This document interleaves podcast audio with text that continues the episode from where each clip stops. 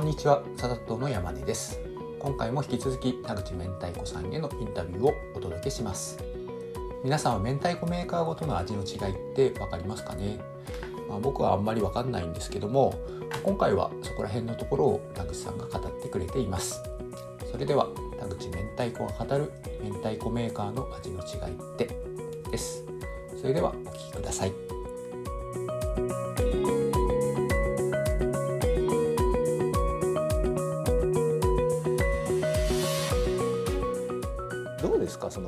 岡に、まあ、去年の12月に引っ越してこられて福岡で過ごしてみてどんな感じですか？福岡の印象っていうのは。いやあのその移住前に思っていた感覚通り全体的に本当に住みやすくてあの移動がしやすいやっぱり空港も近いですし東京との行き来もだいぶしやすいからはい、そこまでなんていうかすごい遠くまでこう移住してきちゃったなっていう感覚がなく過ごせるんですよね。意外と。意外と。でまあそこまで私が今住んでるところはあのなんていうかこう田舎っぽいようなところではないので、うんそこら辺自分が住んでた東京の場所とうんあの違いもないですし、はい。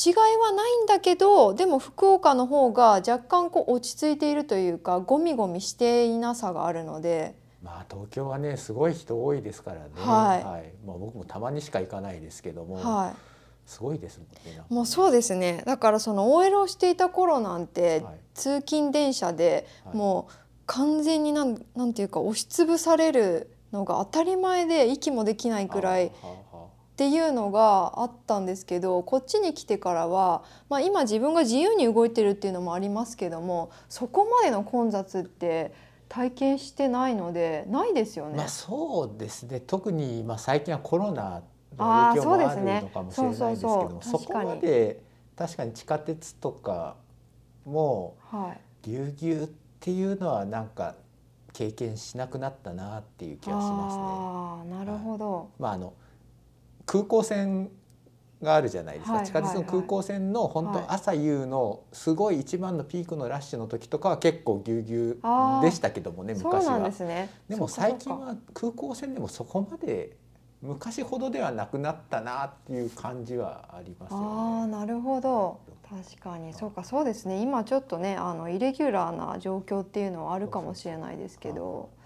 でも来てコロナ緊急事態宣言があって、はい。まあ、この間ね緊急事態宣言が明けたけどもはい。今また緊急事態宣言でそうです。もう結構大変じゃないですか？いやー大変ですね。あんまりそのなんていうかもともとそのコロナになる前からもう自分のなんか人生がめちゃくちゃっていうかあのめちゃくちゃなことやってるんで あーあのはいそんなにあのコロナだからといってはい。あのそこからまた落ち込むようなことはないかなとは思ってたんですけども、はやっぱりあのオフラインのイベントはしづらいですいし、あと明太子メーカーさんにこうしっかりお話を聞くっていう機会もあのあんまりこうスムーズに取れない時もありますしそれについてはそうですねあのやりづらさはやっぱりまだまだあって。うん、あのたまにちょっとこれからどうしていこうかなっていう部分はありますね。最近のその生活っていうかはどんな感じなんですか？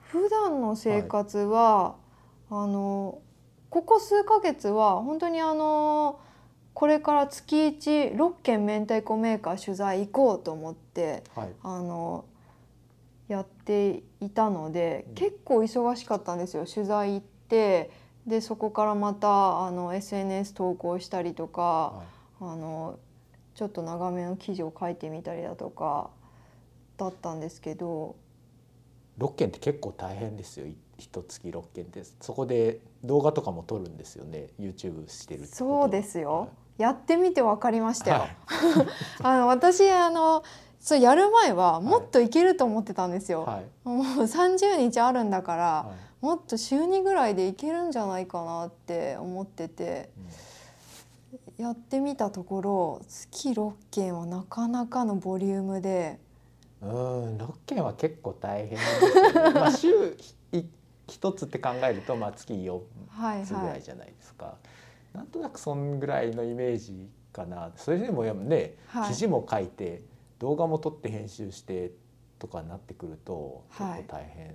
そうですねまあ今その私本当に明太子のことに特化した動きしかしてないので、はいまあ、できるだろうと思っていたんですけど、まあ、一番メインでやろうとしてた記事を書くっていうところがやっぱり自分にとってすごいこうなんかネックになってしまった部分はあって。あのだから今まで行ったメーカーさんの分も記事としてはまだこう2つしか出せてないんですね。取材は今何箇所ぐらいも行ってるんですか？今18箇所ぐらい相当行ってますね。そうですよ相当言ってるんです。はい。であのちょっと記事の部分で自分がどうしてもこうスムーズにできないプラスどんどん取材もこう重なっていってしまうのではい。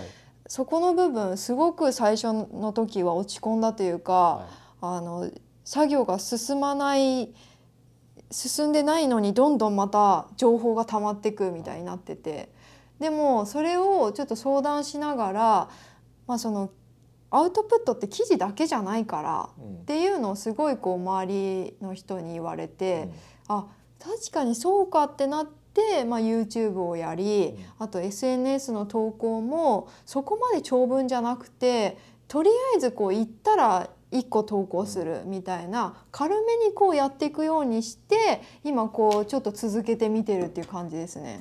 その記事でまだ日の目を見てないやつっていうのは今後出てきたりするんですか？そうですね一応その他の作業の傍らで進めてはいるので今後あの古賀マガジンさんっていうウェブマガジンであのやってるんですけども、はい。はい、あ古賀マガジンってあの古賀市の古賀ですか？あそうですそこであの、まあ、ご縁があって、あの連載を始めさせていただいているのでそれもあのゆくゆくはこう記事は完成させていこうかなと思っているところではあります。田口さんとか明太子メーカーに取材行くじゃないですか。はいいや最近コロナで大変なんだよみたいなそういったことって結構あるんですか？ああ聞きますねその部分は私としても今この状況なので、どういう状況でそれをこう打破するためにな何を考えられているのかみたいなのはちょあのメインで質問させてもらいたいところではあるので必ずお聞きしてるんですけどもやっぱりあのお土産メインでされている明太子メーカーは。もう大打撃を受けているので本当にあの78割だとか売り上げが落ちたっていう話も聞きますしはい、なるほどね。いや確かに言われてみるとそうですね。僕らは普段使いしかしないのでなかなかこうお土産っていうところに意識があんまり向かないんですけども、はいはい確かにお土産でね当然明太子ありますもんね。そうですねだから逆にこうスーパーに卸されてる、はい。あのそれをメインにしてる明太子メーカーは、うん。そこまで打撃はないっていうところも逆にあったりとかして、そこはこうあの、まあ、興味深いところだなとは思うんですけども、どうなんですか？そのコロナ以前でもそれでなくてもなかなか聞くところによると明太子メーカー結構厳しいっていうところも多いってなんか耳に挟んだりもしたんですけども。そうですね。あの昔は本当に贈答用お中元お歳暮でたくさん使われていたので、もう明太子屋を出せば儲かるうん。絶対儲かるぞみたいな感じの時期があったらしいんですけど今そのやっぱり若い世代はそんなにしっかりとお中元お歳暮送らなかったりするじゃないですか？送らないですよね。ですよね。はい、僕も送らないです。はいもらうこともないですね。そうですよねはいはいだからその部分はやっぱりその低迷しているっていうのは感じてたっていうような話もあるんですけどもでもその分なんというかあの明太子に出会うあのコンタクトする仕方が変わってきたというかしっかりしたお中元は送らないけどもちょっとした手土産に持ってくっていう若者は結構いたりだったりとか。あとはその明太子の食べ放題のお店によく行くっていうサラリーマンがいたりとか。明太子の食べ放題のお店とかがあるんですか？あるんですよ。福岡にあります？そんな。福岡にもありますよ。あのへえ一番飲食店の展開されているのが山屋さん。あ山屋の。はい。はいはい有名ですよね。はい、博多もつ鍋山屋っていうはい飲食店をやられてまして、はい。割とその東京のあれですねあのオフィス街とかにあってサラリーマンが結構行くようなはい。場所にあるんですけども福岡にもありますちゃんと。やっぱ普段そんなに頻繁に食べられない分、うんこうちょっといつもより多めに食べちゃうっていうのはできるかなと思います。確かにちょっと幸せですよね。それができる、はいそうですね。特にその山屋さんで言うと山屋さんは柚子が入ってるので爽やかですしね。うああそうはいそこまであの食べてもあのなんていうかあまりこうくどくないというか重くないというか。はい。でまあやっぱそこですよ。そのメーカーごとのそはい。の味の違いみたいなのが、はまあ当然ですよ。その明太子にもあると思うんですけども、はい。まあ、我々福岡県民はそういった味の違いを意識してですね普段はいおそらく食べてないと思うんですね、まあ僕も食べてませんし。そうそれを伝えたいんですよね。そこそこちょっと教えてもらってもいいですか？もうあのすいません。あの福岡県民があの教えを請うのは情けない話なんですけど。いやいやでもその県民の方に聞いてもその一つ二つメーカー食べて美味しいと思ったらそこをずっと自分も買うしギフトにもそこを使うっていうまあ普通に考えたらもうそうそうなんですよね。そんなにいろんな明太子を食べてみようと多分思わないと思うんでうん。最初にやっぱり味が違うんですよっていうこの私みたいな存在がいることで食べてみたいなってこう思ってもらえたらいいなって思っていてあのまあこう誰もが知るようなメーカーで言うと例えばあの福太郎さんはお酒の風味がすごく特徴があってはい、福太郎麺べいでね最近有名なメーカーですよね。そうではいすそうです。はい。そう麺べいで有名なのでお菓子のメーカーとたまに思ってる人いるんですけどもはいうんもともとあの、まあ、油屋さんでそこからまあ明太子を作るようになってその先に麺べいがあるんでえー油の卸業者かなんかなんですか？そうですあ、はいそうなんですか。はい、へーその後にあの油以外にも業務用の食料品の卸になって、へーその部分今でもあの続いていて、はい明太子だけではないんですよ福太郎さんって実あは。そうなんですか。はいそうです結構福岡の人ってもうあの麺べいのメーカーかなみたいなそうですよね多いんじゃないですかねあ。そのイメージあると思います。僕もなんかそっちのイメージですね。ああそうだいぶやっぱり麺べいの知名度が高すぎるので、はい。そうだと思うんですけども実際はまあ明太子を販売されていてその麺べい福太郎の明太子はお酒の風味が強いのでうんうんあの私多分一番その福太郎の味はもういつ食べても分かると思うぐらいはい特徴的特です。はいあは他にはどういったメーカーの明太子があるんですか？他にはですね、例えば川端さん川端ね。っていうとテント川端さん丸の川端ですよね。そうですあそうです。まあ僕北九州なんで出身がはい。はいはいはい。北九州です、じゃあ馴染みありますかね？まあそう言われると多分食べてるんだろうとは思うんですけども、はいはいやっぱりこの食卓に出てきた時川端の明太子よと言われては出されないので、まあそ食べてはいるとは思うんで。すけども、はい。これがこれは川端だなみたいなのははいもう、すいませんさっぱりわかんないです。ああ、そう、川端は昆布漬けなので、はい昆布のこう味っていうのも割とその分かりやすい特徴かなと思います。だしが入ってるってことそうですね。はい。そのそうあとはその明太子の基本的なことを教えてもらいたいんですけどだしって入れるんですよね。だしはい入れますよ。で昆布が特徴っていうことはその他、まあ、一般的には違うだしを入れるってことなんですかつおとか入れるってことなんですか？あーえっとですね昆布は結構あの出汁で入ってることは多いんですけど、はいその程度によってとか使ってる昆布によって、まあそのとか他に入ってる素材にもよって昆布の味がすごいこう特徴として出ていたりとかあんまりそのあ昆布だけが突出して感じるっていうわけでもなかったりとか、まあ、そういうところもあるので、はい。まあ、昆布昆布漬け明太子じゃないからといって昆布の出汁を使ってないってことでもないんですけども。そうそうそう。じゃあ,、まあ、あのテント丸の川端は、まあ、昆布強めみたいな。そうですね。でで。その出汁に昆布を使ってるなおかつ昆布そのものを一緒にこう漬け込んでるっていうのもあるので、はい。そこら辺になってくるとまた昆布感が強くなってきたりとかしますね。じゃあその明太子にそのまあ刻んだ昆布みたいなのが乗ってたりするはい。とかばたかなみたいな。そうですね。ままああの昆布漬けってまあ川端さん以外にもあるので、あれですけど、はい。えでも昆布が乗ってればまあ昆布漬けなのかなっていうのもあるけど、ーはい。ただ昆布が乗ってるだけの時もあるし、ちょっとその程度はわかんないんですけどね。はい。じゃあも昆布う田口さんもその川端の明太子はもう福太郎と同じように食べたらわかりますか？あこれは川端なんだそうですただ昆布漬けの明太子を5種類ぐらい並べられた時に分かるかって言ったらそれはちょっとすいません 今は多分分かんないかも。な。えーはい、ただ昆布漬けじゃないのとあのそういう、まあ、福太郎さんと川端さんとかうんがあったら、あの分かりやすいし私じゃなくても分かると思います。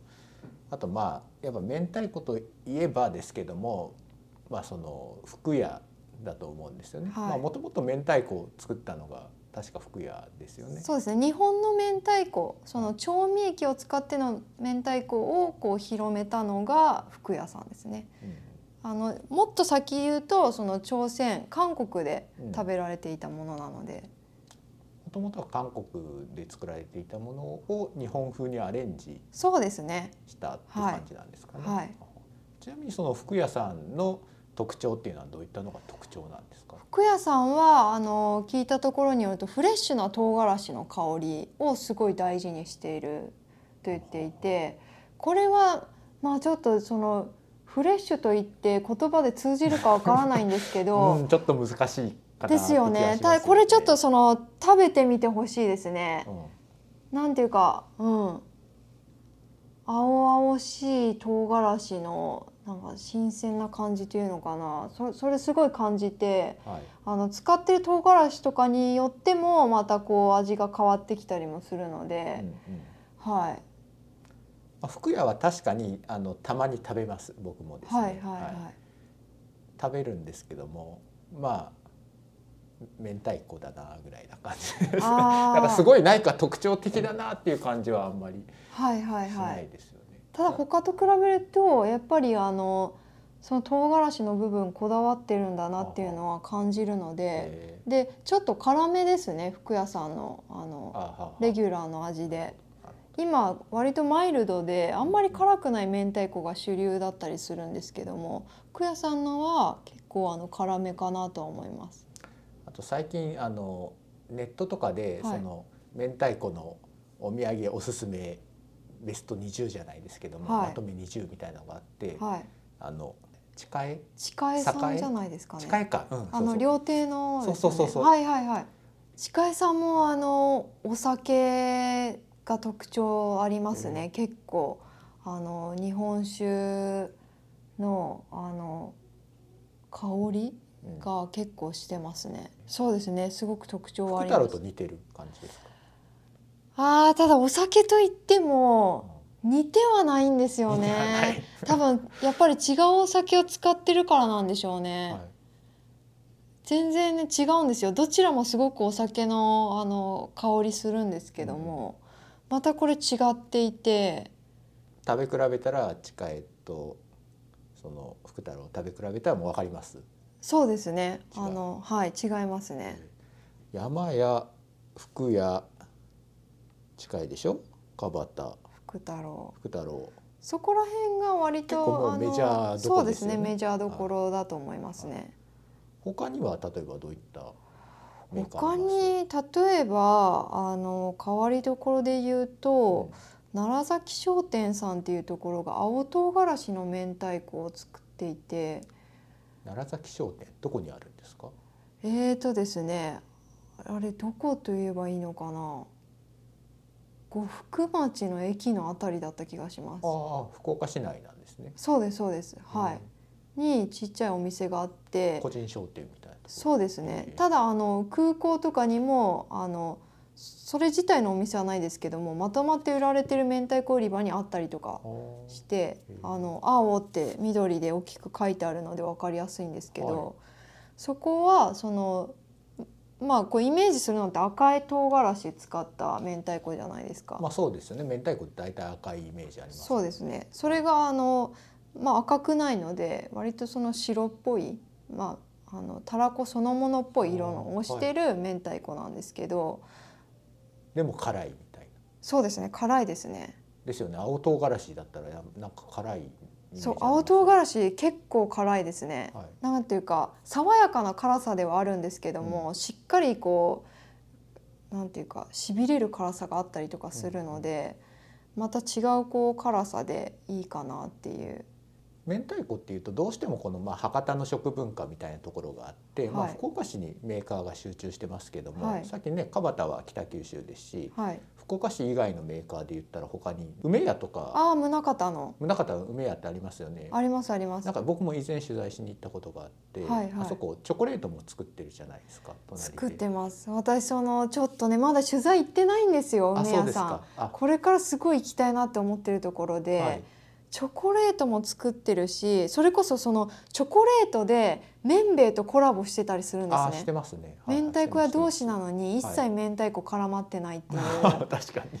コラボをしてたりとか、明太子自体も梅屋さん結構種類があって、味噌明太子だったりとかうんうん作っているので興味あるんですけどこれからちょっと取材に行ってこようと思ってます。チョコも美味しいですもんね。チョコ美味しいですね。私もその明太子の前にチョコいただいてはい。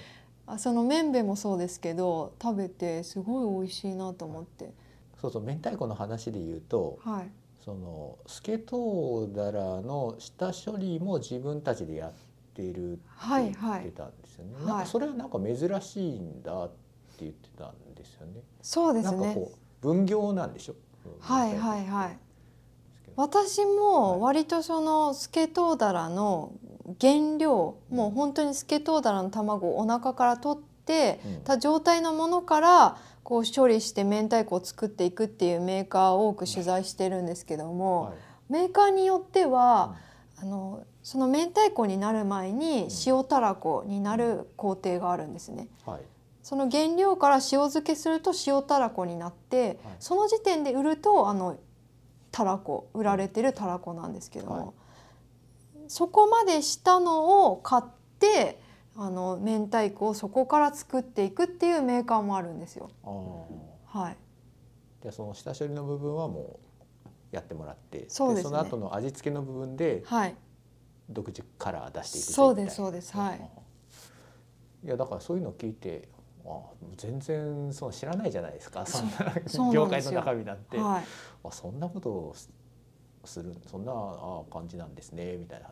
でもうちはそのゼロからはい。やってるんでみたいな言ってたんで、はい。あそこをしてるっていうことが一つの何かこう誇りなんだなって思ってそうですね。話一つあのそこは特徴になる部分かなと思いますね。ええ。はい。ちなみに田口さん今まで取材したところっていうのはどういったところを取材あ、18社っていうのはどこ取材してきた。えーとですね。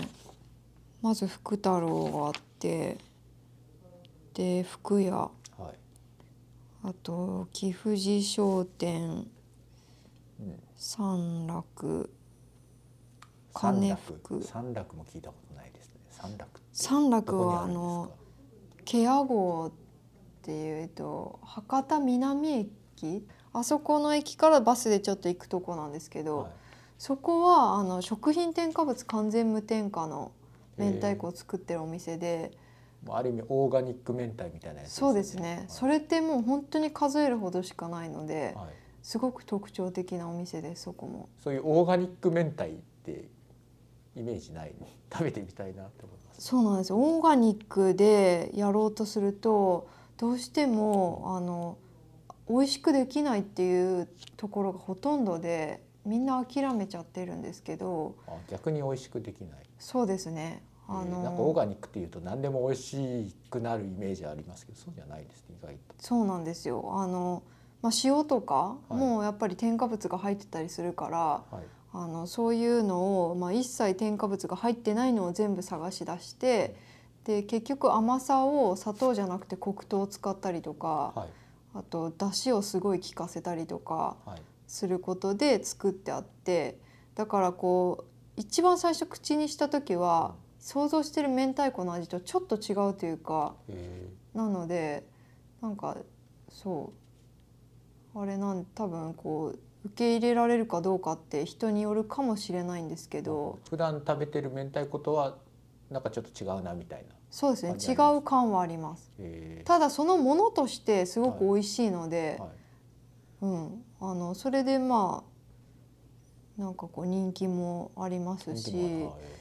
そうです。相当手間暇かかるでしょうねオーガニックですそうですそうでへすだから本当に手間暇かけてやってるって感じですね。ちょっとやっぱ高い材料がね高いもの使ってるから高いっていうのもあるしまあそうなりますよね。はいあれですけど本当にそれをメインにこう一生懸命やってる社長なんではい。はいすごいこうな押していきたいというか。あー興味湧きますよね。そう。そういう人ね。そうなんですよ、はい、今はね結構その無添加とかにこうみんな敏感じゃないですか。そうですよね。はい。